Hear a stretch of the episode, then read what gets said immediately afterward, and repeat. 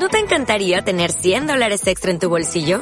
Haz que un experto bilingüe de TurboTax declare tus impuestos para el 31 de marzo y obtén 100 dólares de vuelta al instante. Porque no importa cuáles hayan sido tus logros del año pasado, TurboTax hace que cuenten. Obtén 100 dólares de vuelta y tus impuestos con 100% de precisión. Solo con Intuit TurboTax. Debes declarar para el 31 de marzo. Crédito solo aplicable al costo de la presentación federal con TurboTax Full Service. Oferta sujeta a cambios o cancelación en cualquier momento.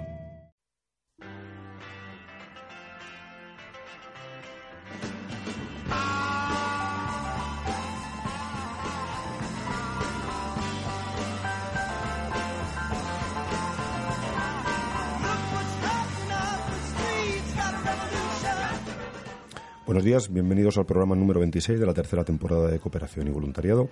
Como siempre os habla Miguel Ángel del Río, jefe del Servicio de Cooperación y Voluntariado. Eh, a los controles está Dani, nuestro técnico habitual, y hoy recibimos a Cristina Gil.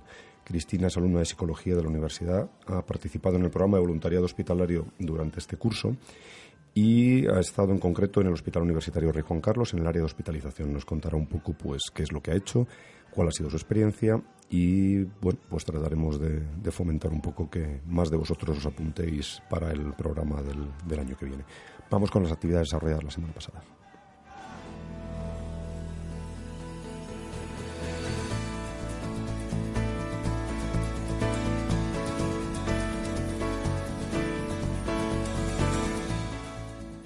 Bueno, la semana pasada pues os adelantamos que teníamos un, buen número de cosas que íbamos a hacer.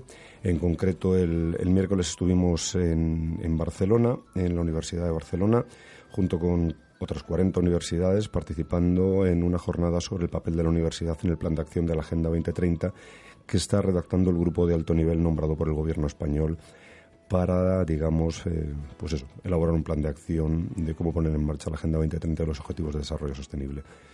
Eh, lamentablemente vamos dos años tarde. Todo esto tenía que haber empezado en el año 2016, cuando terminaron de evaluarse los objetivos de desarrollo del milenio del año 2015. Y ahora nos han pedido pues, eh, que encajemos un poco el papel de las universidades en el, en el plan de acción que se está desarrollando.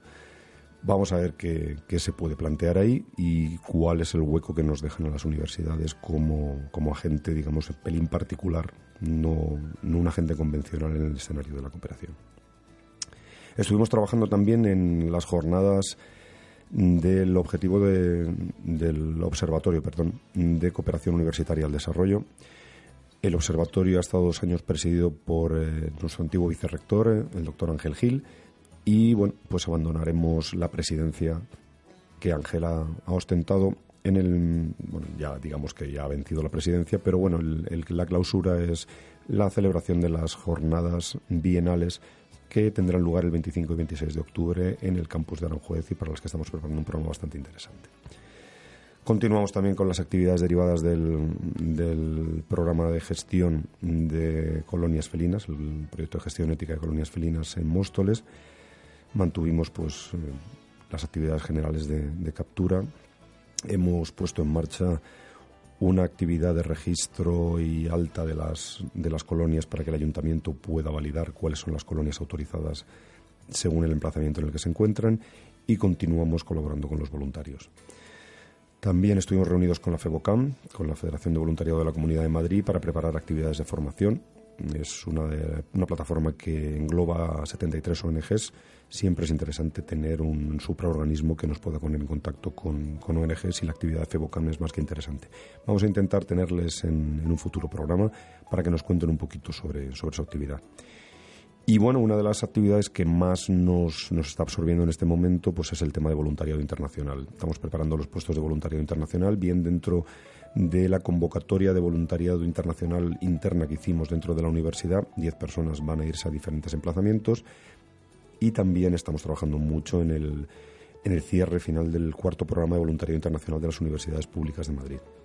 Sabéis que hemos hablado en repetidas ocasiones, han venido algunos compañeros vuestros. Es un programa que lamentablemente la Comunidad de Madrid nos deja unas ventanas muy estrechitas y, bueno, pues tenemos que cerrarlo todo a mucha, mucha velocidad. Esta semana tienen que quedar prácticamente seleccionados todos los, los candidatos definitivos están ya mm, siendo evaluados por entidades que van, las que trabajan en colaboración con nosotros en la definición de los puestos. Y esa ha sido un poco nuestra, nuestra actividad. Vamos sin más a, hablar con, con, Cristina Gil. Os decíamos que teníamos hoy a, a, una, una, compañera vuestra. Hola Cristina. Hola, buenos días. Eh, Cristina, ya os hemos dicho que estudia eh, psicología en el campus del Corcón, ¿no? Uh -huh. este, tercero ya. Tercero, perfecto. Y este año ha participado en el programa de voluntariado hospitalario, que bueno, es uno de nuestros, de nuestros programas con más tradición. Eh, ¿Dónde has estado? Has estado en el Hospital del Rey Juan Carlos, ¿no? Sí, en, en Móstoles, en la planta de hospitalización. Hospitalización. Uh -huh. ¿cómo, ¿Cómo tienes tu conocimiento de, del programa? Pues por el correo, el correo del campus, uh -huh. como mandan correos cada dos por tres sobre información, vi un día la información del voluntariado y dije, oh, pues puede ser curioso. Ajá.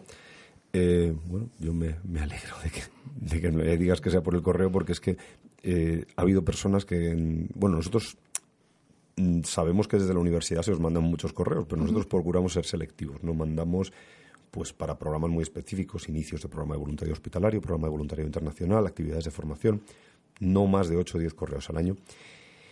Y, joroba, eh, a veces se te queda una cara cuando hablas con un alumno porque te dicen, pues mira, no he leído el correo, pues no he visto el anuncio y tal, y sabemos positivamente que desde que el servicio está en marcha, estos correos nunca fallan. El de programa de voluntario hospitalario, el de programa de voluntario internacional, digo, caray, está bien que, que, alguno te llegue y te diga, pues sí, lo he sabido por el correo, ¿no? Sí, es que lo tengo actualizado con el mío normal, entonces me llegan siempre y los leo siempre.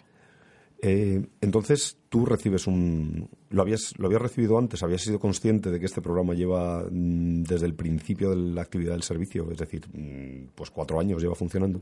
Yo sabía que la universidad ofertaba voluntariados, pero no me informé bien hasta que dije, hasta que se me vino a la mente el hacer uno. Ajá.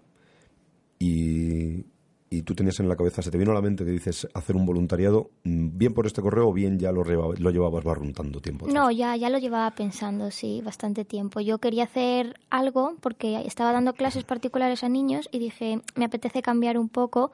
Y digo, bueno, pues no se gana dinero, pero es una experiencia, se gana experiencia. Y dije, bueno, pues un voluntariado. Y justo esa semana me vino el correo, dije, madre, parece que me han leído el pensamiento. y ya me informé bien y, y lo hice no habías no habías hecho ninguna investigación digamos de, de otras posibilidades de, de voluntariado en, en ONGs eh, a través del punto de información de voluntariado municipal. Habías mirado algo no me metí en la página web de, de la universidad la de voluntariados y ahí estuve mirando todas las ofertas que hay tanto de hospital como de ONG y al final me acabé decantando por el hospital. Uh -huh. eh, entiendo por lo que has dicho que no tenías experiencia previa en ningún tipo de, de actividades de voluntariado, ¿no? No, no. eh, tu motivación, has dicho que bueno, te apetecía ver un poco, pero mmm, según eh, te planteas hacer voluntariado y ves en concreto en nuestra, nuestra oferta las diferentes posibilidades, ¿qué es lo que te lleva a decidir un tipo de voluntariado u otro, porque dentro de un voluntariado social pues tienes eh, desde voluntariado, pues lo que dices, tú dabas clases particulares, pues hay temas de participación en programas de éxito escolar, tienes participación con gente con algún tipo de discapacidad intelectual, temas de ¿qué te, cuáles eran tus, tus motivaciones, cuáles eran eh, las cosillas que te decían ahí por dentro, vete por un lado, vete por otro. Pues la verdad es que dudaba mucho, porque ya te digo que el tema niños, mmm, había un hay un montón de voluntariados con, con niños y son todo, tenían muy buena pinta todos. Pero no sé, como al haber estado tres años dando clase a niños, también mi madre también me dijo, no sé, podías irte por otro lado y ya vas conociendo todo un poco, no centrarte solo en niños. Y como el hospital es una rama que también me gusta mucho, dije, bueno, pues vamos a probar en hospitales, porque al fin y al cabo mmm, paso mucho tiempo en el hospital uh -huh. temas familiares y dije, bueno, pues que mejor que, que vivirlo desde dentro. Ajá. Mm, ¿Has pensado tú en, por, tu, por tus estudios, lo que estás haciendo en cuanto a, a formación, ¿Has pensado en, en, ir por el lado de psicología clínica desde el punto de vista hospitalario también o tu, tus intereses eh, desde el punto de vista profesional van por otro lado? En principio sí, yo me metí en esta universidad porque yo quería hacer clínica, pero uh -huh. este año he tenido una asignatura bastante curiosa de recursos humanos y la verdad que el profesor ha hecho que me replanteé muy mucho el meterme en el hospital o no. Caray, el clásico profesor que llega un momento y te revuelve todo, ¿no? Sí, sí, mira que no, no le tenemos mucho cariño, ¿eh? pero aún así, no pero, sé, me ha hecho cambiar mucho la mentalidad. O sea, que ahora, digamos que el área de recursos humanos, desde el punto de vista de psicología, te resulta atractiva, ¿no? Sí, sí. Muy bien, muy bien, está bien. Bueno, ahora te vas acercando al final y ya te entra el conflicto, ¿no? decir, sí, la ahora ya después, cuando uno parece que lo tiene claro, eh, al final te lo, te lo trastocan, vete a saber y nunca te lo esperas, ¿no? Eh, llegas hospital, ¿no? Eh, dices, ¿por qué hospitalización? ¿Por qué en principio te planteas? Porque dentro del programa de voluntariado hospitalario tenemos varios hospitales y tenemos pues, pediatría, psiquiatría, hospitalización. ¿Por qué? Bueno, pediatría en este no había, yo creo, en el de Móstoles. no. O sea, para, ti era importante el, emplazamiento físico. Sí, claro, porque al fin y al cabo no tengo carne, entonces el hecho de moverme era transporte público y viviendo en Móstoles me venía mucho mejor ese hospital. Pero yo elegí hospitalización porque al fin y al cabo eh, las otras opciones eran consultas externas, creo, y ahí, bueno, puedes ayudar, pero al fin y al cabo no, no era lo que yo andaba buscando. Yo buscaba el ayudar, a ver, de verdad tampoco, mm, como prestar más ayuda. Y que lo que más vi fue el hecho de las personas que se tiran allí muchísimo tiempo metidos en una cama o sentados en una silla, dije, madre mía, yo me pongo en esa situación y digo, que alguien venga a hablar conmigo, que me dé conversación, jugar a, lo que sea, a la oca, al parchís, al dominó, lo que sea. Pues es que estás diciendo justo lo que nosotros en, en, algún momento hemos hablado respecto a las, digamos, ramas hospitalarias como muy concretas, ¿no? Por ejemplo, las de psiquiatría en, en Alcorcón y las de hospitalización. Hay una, una cantidad tal de horas muertas y ellos están tan hechos a ver siempre las mismas caras, ¿no? que viene el, médico de turno, viene la enfermera a hacerte las curas, eh, vienen los celadores porque te van a asear, pero claro, son siempre las mismas caras, independientemente de que cambien los turnos. Y entonces, eh, no sé cuál ha sido tu experiencia, pero a mí es que cuando he visto a veces eh, yendo para algún, alguna actividad, cómo les cambia la cara a las, a las personas cuando viene una cara nueva y diciendo, caray, un poco de aire fresco, pues eh, es agradecido, ¿no? Sí, la verdad es que te, te, reciben con una sonrisa, porque ya te digo, es todo el día allí, los, porque la mayoría son gente mayor que no puede andar, entonces todo el día en la cama, como tú dices, viene el médico, viene el enfermero, ahora el auxiliar, ahora la comida, ahora me acuesto, ahora... Y es un rollo, y claro, te ven llegar y además que yo me cogí la camiseta rosa y decían, uy, esto no, no, esto blanco no es. Y se lo explicabas y decían, ay, pues muchas gracias, pues sí, te, ya te contaban un poco, simplemente te cuentan su vida, pero bueno, tú ahí estás escuchando y, y haciéndoles compañía. O sea, fundamentalmente lo que has hecho es, es conversación ¿no? con ellos. Sí, la verdad es que sí. Eh, yo pensé que iba a ser más difícil, pero la verdad que, que te cuentan todo sin problema. Y, y bueno, bueno, de hecho yo pienso que además, claro, tú pues tu, tu, orientación profesional y básicamente es, eh, eh, vas a ser una escuchadora casi profesional, ¿no? Sí, la verdad es que sí, que me, ha venido bastante bien. eh, cuéntanos un poco cuál es el, desarrollo de la actividad, cómo, cómo es el proceso, desde el momento en que tú dices, oye, me intereso, eh, un poco todo el proceso que se produce hasta que tú llegas y te, te sientas en, en, una, al lado de una cama de un, de un interno, en de un internado en un hospital y empiezas a hacer tener conversación con él? Pues primero tienes que estar pendiente de la página web o de los correos para, pues para informarte, porque antes de poder realizar la actividad, eh, organiza, vosotros organizáis una reunión y donde pues tienes que ir obligatoriamente antes de, realizar voluntariado y te explican un poco cómo va a ser la cosa, mm, pues te dan un poco unas directrices básicas para que más o menos tú te orientes, porque hay mucha gente que a veces va con una idea equivocada de lo que va a hacer. Entonces estar muy pendiente para saber a qué hora y qué día es esa reunión y dónde. Y luego, pues nada, simplemente mm, seleccionar dónde quieres ir, si te gusta más una cosa u otra y... Sí, seleccionas la, digamos, la, la especialidad, digamos, bien lo que has dicho tú, consultas internas, pediatría, lo que sea, en el caso del Fisio había también y el horario en el que estás disponible. ¿no? Sí, claro, mañanas o tardes, depende de dónde te, cuando tengas el horario de universidad, pues puedes elegir. Claro, para los que no hayáis tenido oportunidad de dejarlo, pues eh, claro, los horarios no son unos horarios, eh, digamos que no hay una, una, amplitud de horarios enorme, o sea, están consensuados con, con el hospital cuáles son las horas en las que a ellos les viene bien que haya una intervención de este tipo, porque lógicamente en el hospital pues hay horas que son de visitas, otras que son de consulta, otras que son de limpieza y claro, si en ese momento pues hay allí otro, si coinciden dos actividades, pues en un momento dado una puede suponer conflicto, con lo cual solemos eh, acordar con el hospital diferentes, diferentes horarios en función de lo que ellos nos, nos dicen, bien mañana, bien tarde. Una vez que tú seleccionas, eh, ¿cuál es el, siguiente, el siguiente paso? Cuéntanoslo desde tu experiencia. Pues una vez que ya seleccionas es esperar porque el voluntariado, bueno, depende de cuándo lo cojas, si en septiembre o en enero empieza, en enero, si lo coges en enero empieza en febrero, si lo coges en septiembre creo que es en octubre, es un mm. mes después.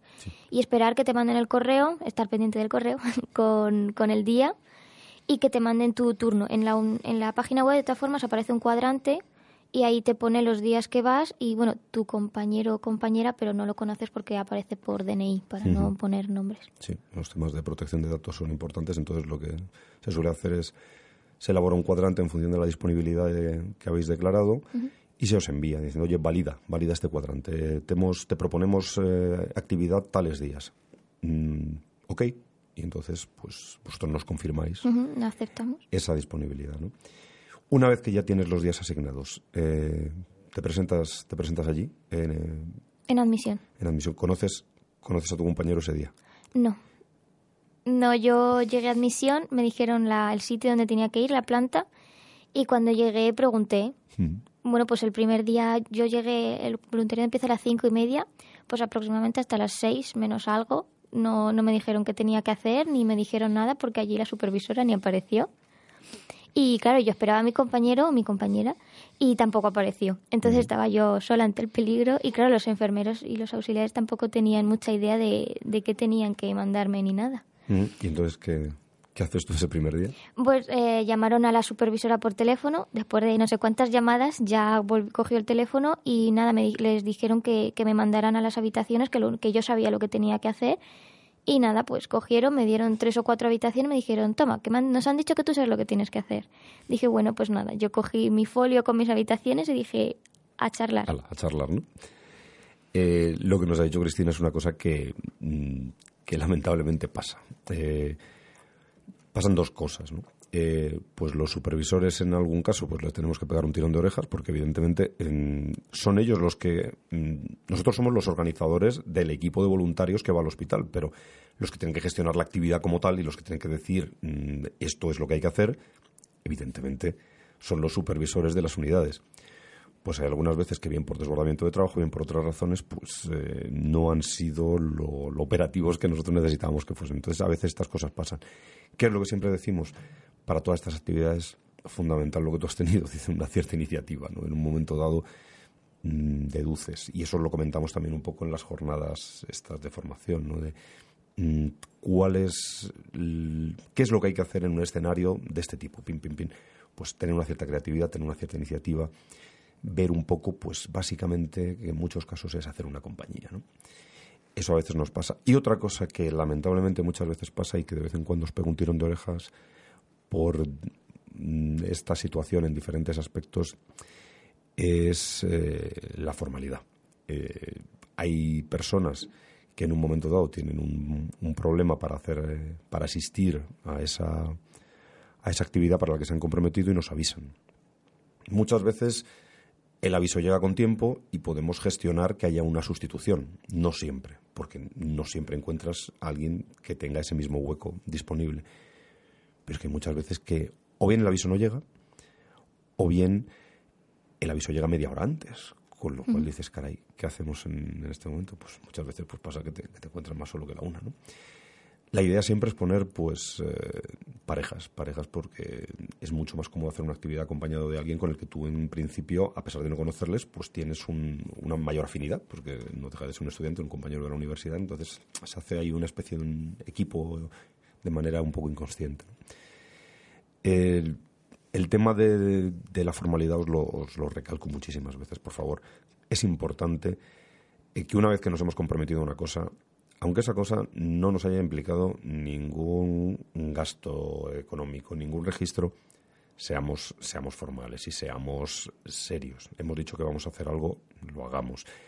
Eh, si no, lo que estamos haciendo en muchos casos es haberle hecho la Pascua a otro compañero que ha tenido la desgracia de registrarse después de ti, al que le hemos tenido que decir que no porque no había hueco y que encima tú no has hecho la actividad que ibas a hacer haciéndole la Pascua al compañero que venía detrás. Lamentablemente eso mm. muchas veces es así. Mm, vencido ya el, el tema este inicial, de que has llegado allí, la supervisora ha brillado por su ausencia, el, compañero pues eh, también. Eh, cuando empiezas tú a hacer eh, estas actividades de, conversación, a lo largo de esa primera sesión, a lo largo de las siguientes que ha sido, ¿qué, vas detectando tú? ¿Qué vas percibiendo? ¿Qué vas experimentando a nivel, a nivel personal? Pues el primer día se pasó un poco mal. Sobre todo en mi caso, que no tuve compañero ni tuve referencia y nada, lo pasé un poco mal. Porque, claro, ves algunas. Mira que te dan habitaciones que no son personas que están muy mal, pero aún así no sé, el hecho de verles solos como que te afecta, ¿no? Decir, madre mía. Emocionalmente, ¿no? Sí, no te esperas que en realidad sea así de duro. Pero bueno, según van pasando los días ya te vas como haciendo a la idea y ya vas con la idea de decir, mira, pues no están tan mal porque al menos voy yo a hacerles compañía un rato, que va a ser media hora, porque claro, te dan ciertas habitaciones, no puedes estar las dos horas con todos. Claro. Pero aún así luego como que te vas sintiendo mejor a lo largo de los días, ya como que lo vas llevando mejor. Te va te va, aportando, ¿no? Te va aportando. Mm. Te va diciendo, oye, pues esto que estás haciendo sirve, sirve para algo, ¿no? Entonces, tu valoración de, de, la, de la actividad. desde el punto, tanto desde el punto de vista personal como luego pasamos a hacer una valoración un poquito más, digamos, eh, técnica. Digamos, valoración personal, experiencias que tú has que tú has sacado. Pues la verdad que muy buena. A mí la experiencia en modo personal me ha gustado muchísimo. Porque ya te digo que ayudar a alguien que simplemente por el hecho de, no sé, de ir y hablar, me parece algo maravilloso. No tienes nada, ni, ni que comprar nada, ni, ni que hacer mm, cosas hiper difíciles, simplemente vas, te sientas a su lado y le das compañía y le estás haciendo feliz. Escuchas y hablas, ¿no? Sí, sí, es lo más, lo más simple y a la vez lo más reconfortable del mundo. eh, ya que hemos, o sea, digamos que tu, tu postura hacia una continuidad, no digo ya dentro del programa de voluntariado, que puede ser o puede no ser, sino de, hacer una cierta actividad voluntaria de este tipo en un futuro, eh, estás, estás dispuesta a seguir, ¿no? O sea, digamos, tú dices, caray, pues esto me llama, esto en un momento dado soy capaz en mi vida de buscar un huequecito para hacerlo, ¿no? Sí, la verdad es que sí, que me lo, me lo he replanteado con una amiga el irnos fuera. Ajá. Hacer un voluntariado fuera algún pues los típicos bueno los típicos el pues a, África o algún lado de esto y ir, por ahí. Mm. muy bien muy bien. Eh, desde el punto de vista vamos a vamos a mm, valorar un poco más eh, la actividad en sí. Mm, qué nos qué nos dirías tú que nosotros pudiésemos incorporar para mejorar para mejorar el desarrollo de la actividad pues quizá el ir mirando las firmas todos los días, porque ya digo que yo mi compañero no lo he conocido en todo el voluntariado. Entonces el hecho a lo mejor, si ves que ha fallado dos días, le llamas, mira, oye, que no, y llama, si puede el siguiente incorporarse de la lista, pues eso que te evitas. Porque ahora yo supongo, yo es que en nuestro caso éramos tres, tres en un mismo cuadrante. Lo único que luego la tercera persona desapareció, de ser que, avisó que no iba a ir y desapareció del cuadrante. Entonces, claro, quedó el horario de tal manera que yo iba un día sola y un día acompañada. Y claro, ningún de los días que iba sola estaba sola y los días que iba acompañada estaba sola también. Entonces, el hecho de eso, de mirar las firmas y decir, mira, esta persona ha fallado dos días y no ha avisado, a, primero informarse a ver si le ha pasado algo al chico o a la chica, pero si no decir, pues lo siento mucho, pero vamos a pasar al siguiente porque claro, tú has quitado el puesto antes a alguien, como tú has dicho. Bien, yo, os pregunto, de hecho, como veis, estoy tratando también de, buscar lo positivo y lo negativo, no nos vamos a quedar solamente en la, miel y el azúcar, de decir, qué buena experiencia y tal. Eh, también comunicaros, es complejo, es complejo porque quieras que no tenemos cuatro hospitales, hay diversas áreas de hospitalización, sois varios cientos de voluntarios y, claro, nosotros tenemos la relación con el hospital. Es sorprendentemente difícil a veces conseguir de una semana para otra las hojas de firmas. O sea, eh, claro, porque lo que nosotros siempre, siempre pretendemos con, este programa es echarles una mano al hospital. Evidentemente no podemos ser una carga. O sea, en, digamos, la intensidad de trabajo que tienen los departamentos asistenciales de los hospitales es alta. Entonces, mm, tenemos que buscar las fórmulas para que esto no les suponga una carga. Y a veces conseguir el seguimiento es, francamente complicado. Y porque muchas veces en, la cabeza de las personas con el tema del voluntariado decimos, mira, por poco que se haga, ya es suficiente. hombre, no, las cosas hay que, hay que hacerlas seriamente. Y es el punto en el que nosotros estamos. Estamos tratando cada día de darle una, una vuelta más. Hemos llegado a, a ofrecer determinadas áreas de clínicas que al final hemos descontinuado porque hemos visto que el nivel de calidad que nos permitía alcanzar la forma de trabajar con ellos no era suficiente. Entonces, seguimos trabajando en, mejorarlo y es, y es nuestra idea. Pero bueno, es, es bueno siempre recibir una, una realimentación tanto positiva como negativa. Eh, se nos ha ido un poco, pues ya prácticamente todo el tiempo. Danos un poquito, pues, unas conclusiones de tu actividad y un mensaje que lanzarías a tus compañeros eh, de cara a, a, abrirles un poco la mente sobre lo que es el mundo del voluntariado.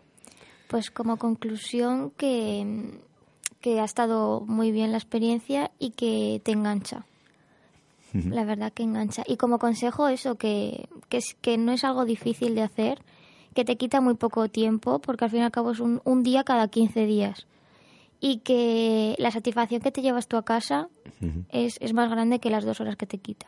Yo lo recomiendo mucho, aunque no sea en un hospital, que sea en cualquier, porque ya te digo que la universidad, yo no sabía que ofrecía tantas cosas, que, que de verdad se metan, que curiosen y que si tienen la oportunidad que lo hagan, que se van a sentir muy bien y van a ayudar a muchas personas. Perfecto. Pues Cristina, muchísimas gracias por este ratito con nosotros. Espero que hayas estado cómoda. Y nada, pues nos vemos haciendo voluntariado, ¿vale? Vale, muchas, gracias.